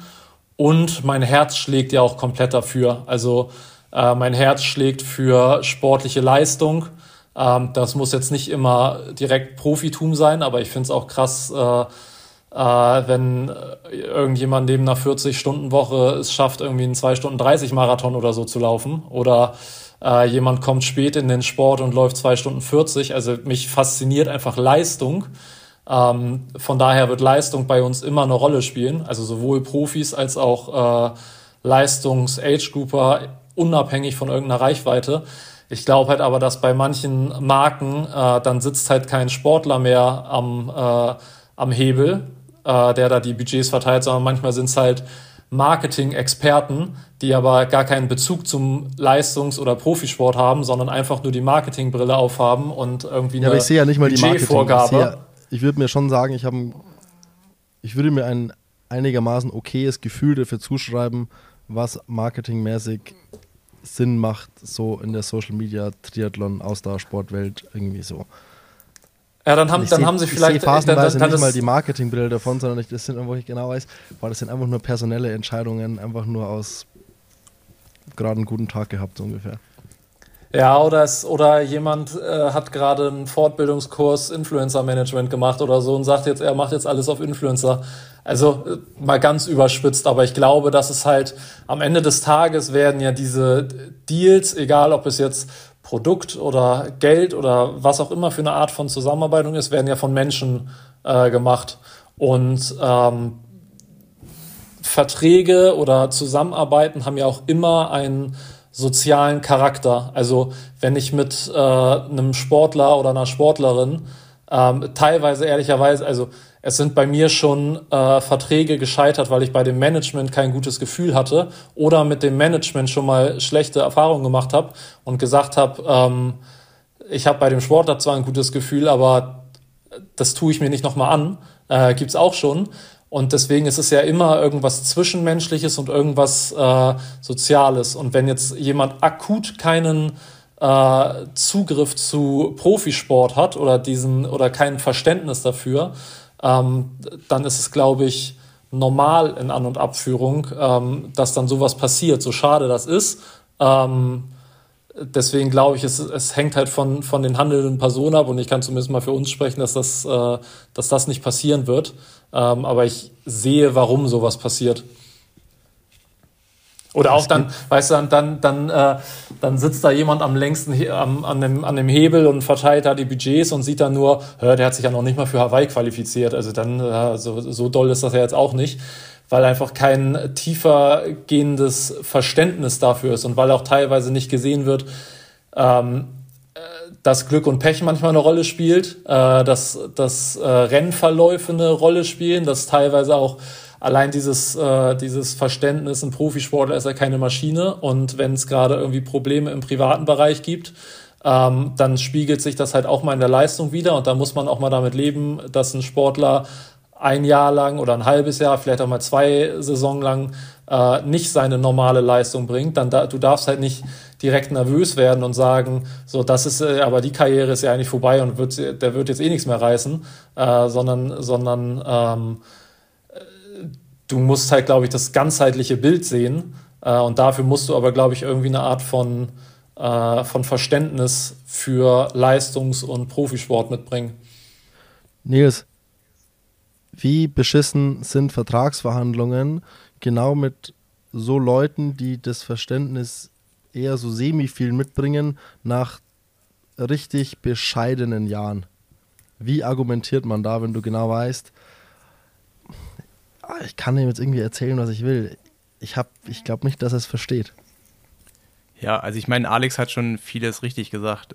Und was ich vielleicht am Anfang ein bisschen blöd erklärt habe, ähm, ich glaube, das Problem ist halt einfach in der Gesellschaft, und wenn wir jetzt extrem weit ausholen, dass das halt einfach nicht mehr so eine Wertschätzung hat und das, was man als Leistungssportler ausstrahlt, also was für Risiken und sowas man in Kauf nimmt, dass das halt so ein bisschen untergeht und dass das halt von Brandseite durchaus auch mal ähm, so vorgelebt ist, dass halt dieser lange Atem halt nicht da ist. Also dass man das nicht sieht wie eine Beziehung, sondern äh, kurzfristige Zahlen und das ist ja das Problem von Social Media, es ist alles messbar ähm, sind halt einfach mehr wert wie vielleicht äh, Attribute, die man als Leistungssportler so ähm, erstmal ähm, ausstrahlt. Ja, wie geht man in Gespräche rein, wenn die Saison nicht gelaufen ist? Also klar macht, sollte man sich vorher Gedanken machen, ähm, was man vielleicht oder was auch in einer schlechten Saison erstmal gut gelaufen ist. Ähm, grundsätzlich, also ich glaube, ich war immer viel zu ehrlich. Ähm, ich glaube, ich habe auch immer sehr offen gesagt, dass ich auch selber nicht damit zufrieden gewesen bin. Ich, vielleicht kommt man ein bisschen besser raus, wenn man es schafft, halt auch aus Scheiße immer noch ein bisschen Gold zu machen. Ähm, also ich bin eigentlich ehrlich reingegangen. Ich habe eigentlich auch ähm, immer ehrlich äh, meine Meinung dazu gesagt. Ich habe halt gesagt, wenn was gut war, wenn was nicht gut war, auch wo ich mich irgendwie in den nächsten Jahr oder in den nächsten ein, zwei Jahren ähm, selber sehe. Ähm, und dann macht so ein Gespräch nicht Spaß. Ich meine, in den meisten Fällen habe ich mir dann auch gar nicht so eine zu hohe Erwartungshaltung vorher gebildet. Also ich glaube, es gibt so in meiner Karriere vielleicht zwei, drei wirkliche Enttäuschungen, wo ich gesagt habe, weiß ich nicht, wo du in so ein Gespräch reingingst und du hast eigentlich gedacht, okay, äh, wir können über eine Erhöhung sprechen, weil die Saison ist eigentlich ganz gut gelaufen und dann endet es quasi damit, dass es halt nicht weitergeht. Also da habe ich das, boah, äh, ja, ein, zwei Mal erlebt, äh, aber in den meisten Fällen war es schon so. Ich meine, ich hatte auch eigentlich nur Partnerschaften und deswegen ist es auch so wichtig, am Anfang seiner Karriere sich darüber im Klaren zu sein, mit wem will man den langen Weg gehen. Und ähm, dann lernt man die Leute ja auch kennen und dann geht man offen miteinander um. Man muss sich halt als Leistungssportler immer bewusst sein, wenn man gut ist, kann man seinen Vertrag verdoppeln und noch verzehnfachen, wenn man sehr, sehr gut ist. Und wenn es halt nicht so gut läuft, dann ähm, kann halt auch die Hälfte bei rauskommen. Und da muss man, äh, muss man sich vorher, äh, vorher im Klaren sein und da muss man so ein Gespräch gehen, ehrlich sein. Ähm, von mir aus auch direkt sagen, okay, was will man anders machen? Hat man vielleicht auch andere Ideen? Kann man vielleicht auf eine andere Art und Weise äh, irgendwie wieder einen Mehrwert bieten? Also sei es über die äh, Social-Media-Geschichte, sei es, weil man irgendwie was anderes macht, was man extrem gut macht, dass man sich andersweitig irgendwie anbietet. Aber im Großen und Ganzen ist natürlich auch äh, ja, die Büchse ist vorher voll. Also wenn man genau weiß, okay, jetzt, ähm, ich habe meine Hausaufgaben jetzt nicht unbedingt geschafft, aus den verschiedensten Gründen, weil halt äh, zwei Sekunden gefehlt haben oder weil halt zur falschen Zeit krank oder was auch immer. Ähm, und dann ist natürlich auch viel Prinzip Hoffnung, dass es halt in dem Jahr nicht unbedingt äh, ein Marketingbudget um die Hälfte gekürzt wird oder weiß ich, ein anderer Athlet, der äh, vielleicht mehr vom Budget haben will, dass, dass es den nicht unbedingt gibt. Und ähm, ja, so hängel, hangelt man sich so ein bisschen durch, Jahr für Jahr. Ähm, und hofft halt immer, dass man die Argumente hat, weil dann macht es durchaus auch sehr viel Spaß, in so eine Verhandlung reinzugehen. Ähm, weil wenn man Argumente hat, dann kann man die halt auch weise spielen und dann, ähm, dann macht es natürlich immer mehr Spaß. Aber äh, ja, Sport, da gehören halt die beide Seiten mit dazu. Mo Alex, musstest du schon mal jemanden einfach nur aus betriebswirtschaftlichen Gründen oder einfach so aus Business-Sicht quasi konntest du nicht verlängern, obwohl du es persönlich total gut findest und es total verstehen kannst, aber du siehst einfach, okay, ist einfach irgendwie nicht mehr gut genug, es geht hier einfach nicht mehr weiter. Oh, das fällt mir jetzt richtig schwer, das bricht mir das Herz, ich muss es aber jetzt machen. Äh, nee, das noch nie. Ähm, es gab schon mal einen Fall, ähm, das, da konnten wir einfach das Angebot nicht mehr mitgehen. Also das, der Athlet wurde halt äh, leider oder ja, zum Glück wurde der immer besser ähm, und war, äh, war eigentlich schon länger bei uns, aber der ist quasi irgendwann aus uns rausgewachsen, wenn du so willst. Oder es kam halt, es kamen halt größere Player. Ähm, und äh, das tut mir bis heute so ein bisschen weh. Das ist auch, glaube ich, äh, so der einzige Fall. Aber dass wir einen Vertrag nicht verlängert haben, weil irgendwie die Leistung nicht stimmt, ähm, gibt es eigentlich nicht. Ich, ich, ich überlege gerade, ob wir überhaupt mal einen Vertrag nicht verlängert haben, ähm, was nicht an einem Karriereende oder so hing. Äh, und ehrlicherweise fällt mir da gerade nichts ein, wenn ich ehrlich bin.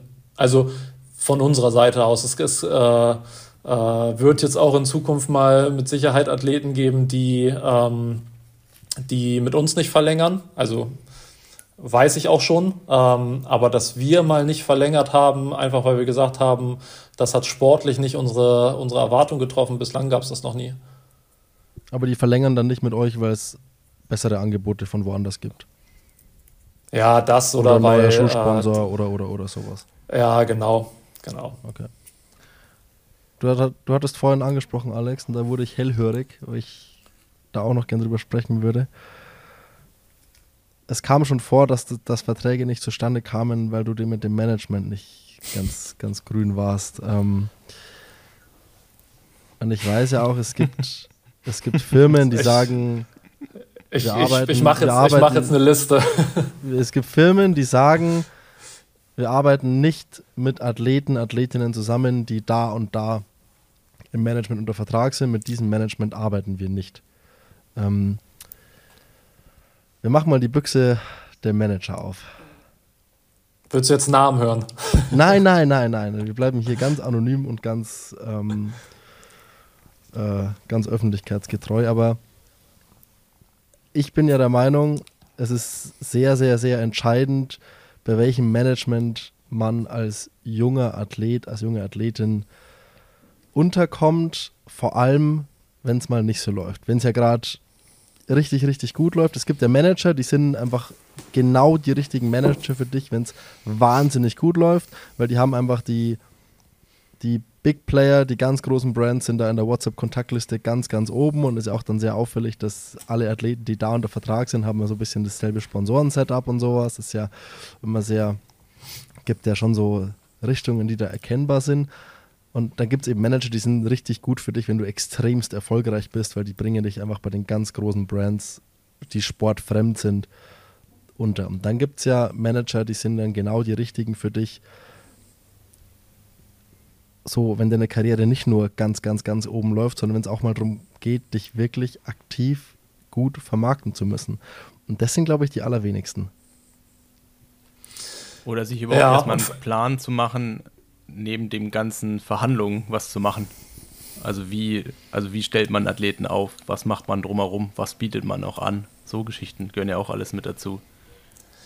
Und vor allem eine Langfristigkeit äh, zu sehen. Also ich, es, es gibt halt definitiv ein paar Manager, die machen vielleicht kurzfristig gesehen echt einen guten Job, weil sie Athleten von Brand A nach B, nach C, nach D bringen äh, und immer mit besseren Angeboten, die aber auch extrem viel verbrannte Erde hinterlassen, was, glaube ich, den Sportlern teilweise nicht, äh, nicht bewusst ist.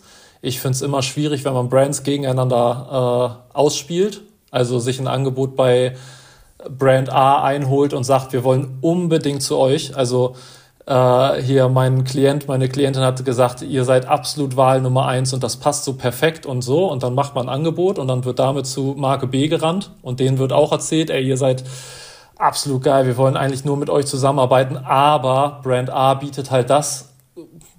Können wir da noch was machen?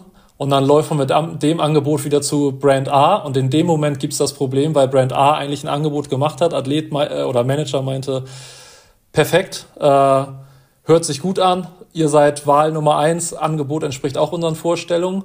Du machst innerlich den Haken hinter und zwei Wochen später äh, kommt der Manager und sagt, ah, ganz so war es doch nicht gemeint. Also da, wir müssen da schon noch ein bisschen, äh, äh, bisschen nachlegen. Und wenn das halt irgendwie drei, vier Mal passiert und dann auch noch mit unterschiedlichen Athleten, dann ähm, dann wird da einfach extrem viel verbrannte Erde hinterlassen. Das macht dann vielleicht für den Moment erstmal Sinn, weil man sagen kann, äh, der holt halt das Maximum für den Athleten raus.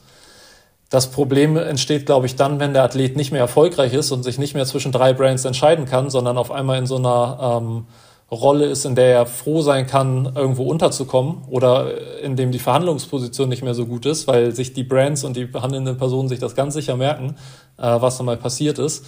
Und das finde ich immer schwierig. Also ich glaube, du brauchst da einfach ein, du musst da so eine Balance haben zwischen Wirtschaftlichkeit und aber auch einer gewissen Langfristigkeit.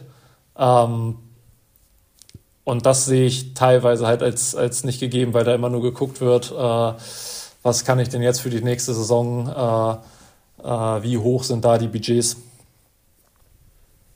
Hast du manchmal den Eindruck, dass, dass Manager einfach nur daran interessiert sind, den kurzfristigen Erfolg eines Athleten, einer Athletin für sich selbst maximal auszumelken und dann kommt der nächste Erfolgreiche, den sie wieder ausmelken können? Um es mal ganz hart zu sagen.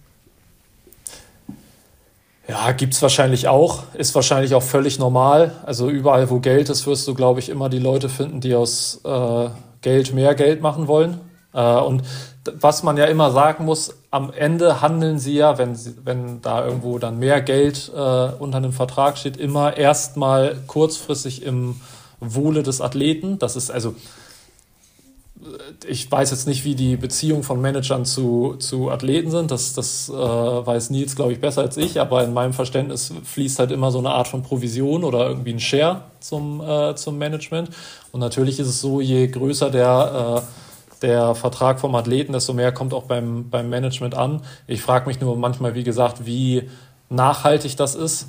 Äh, vor allem, wenn irgendwann mal der Erfolg ausbleiben sollte oder es kann ja auch mal sein, dass die Marke, die vermeintlich große Marke, wo dann äh, jemand hingewechselt ist, äh, insolvent geht, sich neu aufstellt, weg aus dem Profi, Triathlon und nur noch äh, andere Sportart macht oder was auch immer. Ähm, und wenn du natürlich irgendwie bei drei, vier anderen Marken schon, schon äh, deinen Ruf ruiniert hast, ähm, dann wird es halt auf einmal schwer. Und das ist halt das, wo ich mir manchmal ein bisschen mehr Weitblick ähm, wünschen würde. Nils. Ja, also ich glaube, ich bin, was das angeht, relativ untypisch. Ähm, ich hatte mal ein Management, wo auch viel auf, diese, auf dieser Provisionsbasis abgelaufen ist. Ähm, ich habe irgendwann gemerkt, ähm, Triathlon ist so speziell, dadurch, dass man ja auch auf der Langdistanz seine eigene Marke gründet und dass man damit ja auch irgendwie was anstellen will und auch ja, ein Management dann in dem Sinne ja auch dein verlängerter Arm ist, der quasi in deinem Interesse handelt und auch deine Werte oder was du so machen willst, ähm, quasi so weitergibt. Ähm, schlussendlich hat es dazu geführt, dass ich mit, mit Bocky angefangen habe. Und wenn mich jemand gefragt hat, ähm, was ist Bocky eigentlich, der hätte ich in erster Linie immer gesagt, das ist ein Kumpel. Also ich hätte den nie als mein Manager genannt. Ähm, und wir hatten auch nie eine Provision oder sowas zwischen uns. Bocky war mal eine Zwischenzeit bei mir angestellt ähm, und ich wusste halt auch immer, der macht das, was ich machen will. Äh, das, das, das, das gibt er so weiter und er nimmt mir halt in erster Linie Arbeit ab, in jeglicher Hinsicht. Also nicht nur in der Verhandlung an sich, sondern auch in der Gestaltung drumherum, über seine Kontakte über natürlich auch ähm, quasi vor Ort, äh, ja, hilft er mir, wenn es um irgendwelche Organisationsgeschichten äh, geht und er ist halt einfach irgendwie immer da.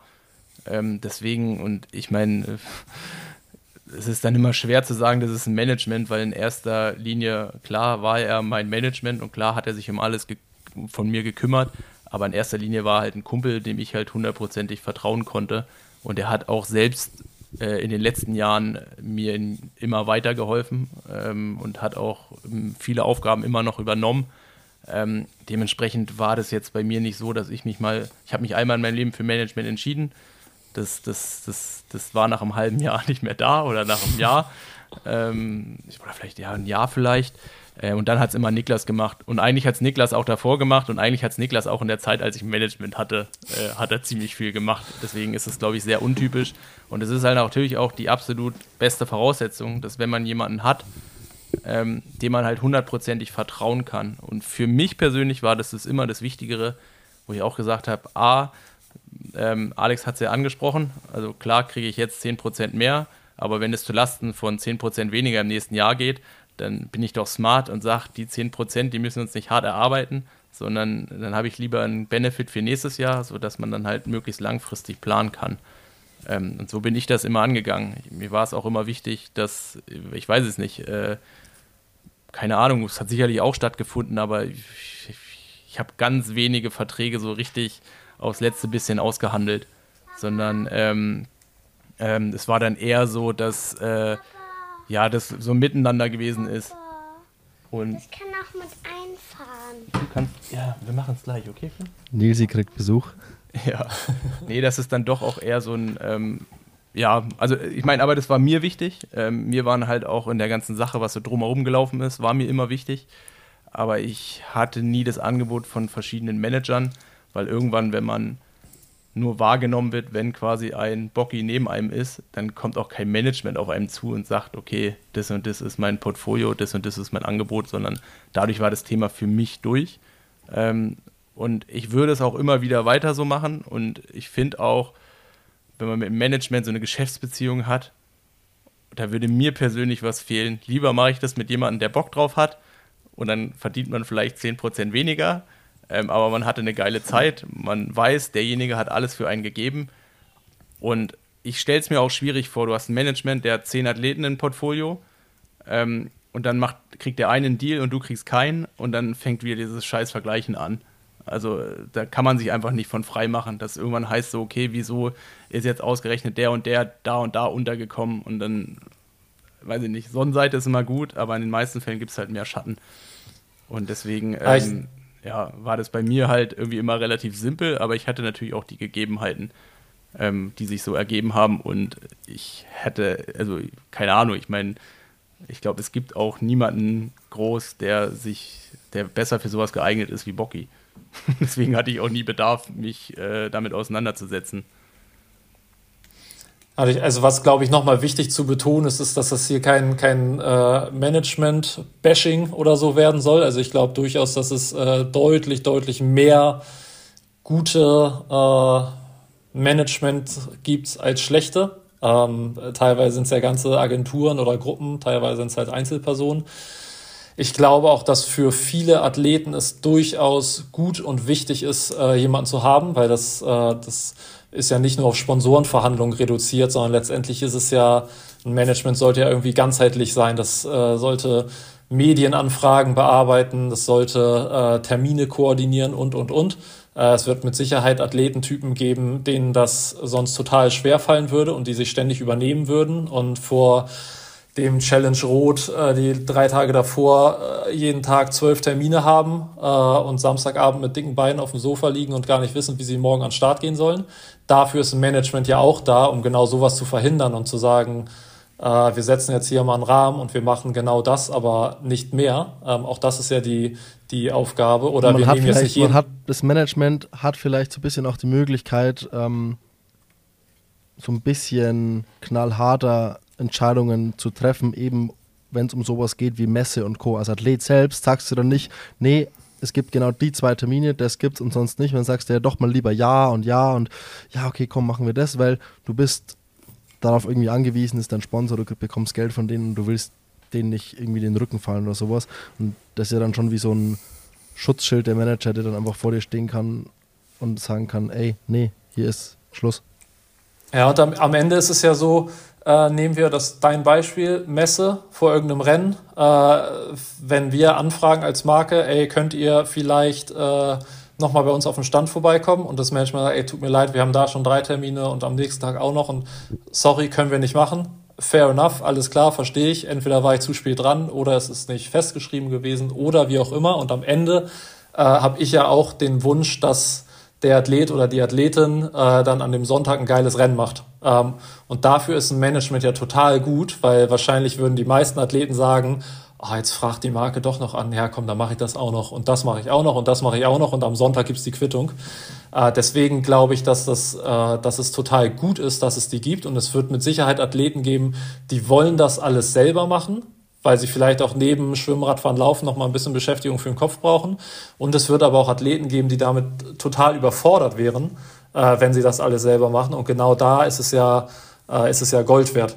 Äh, von daher glaube ich, dass es, dass es das gibt und mittlerweile im Triathlon ja auch, äh, weil insgesamt ein bisschen mehr Geld im Spiel ist, gibt es auch mehr davon und ich glaube, die Entwicklung ist schon eine gute. Es ist halt wie immer, äh, es gibt halt viele gute und ein paar nicht so gute. Das war das Wort zum Sonntag. Ja. Das war's am Sonntag. Ich glaube, wir sollten mal einen Strich ziehen. Ich hätte echt noch viel irgendwie im Kopf, was wir darüber noch reden könnten, aber wir müssen mal, wir müssen mal zu Ende kommen. Dich erstens in den wohlverdienten Sonntag schicken, Alex, und einfach, ja, dass es wieder nicht zu lang wird hier. Ja. Alex, danke, danke, danke für die Zeit, dass auch so spontan geklappt hat und Danke für die Einblicke und einen schönen Sonntag. Ja, vielen Dank, Alex. Bis Danke für die Einladung. Ciao. Schönen Sonntag euch. Ciao, ciao. Tschüss.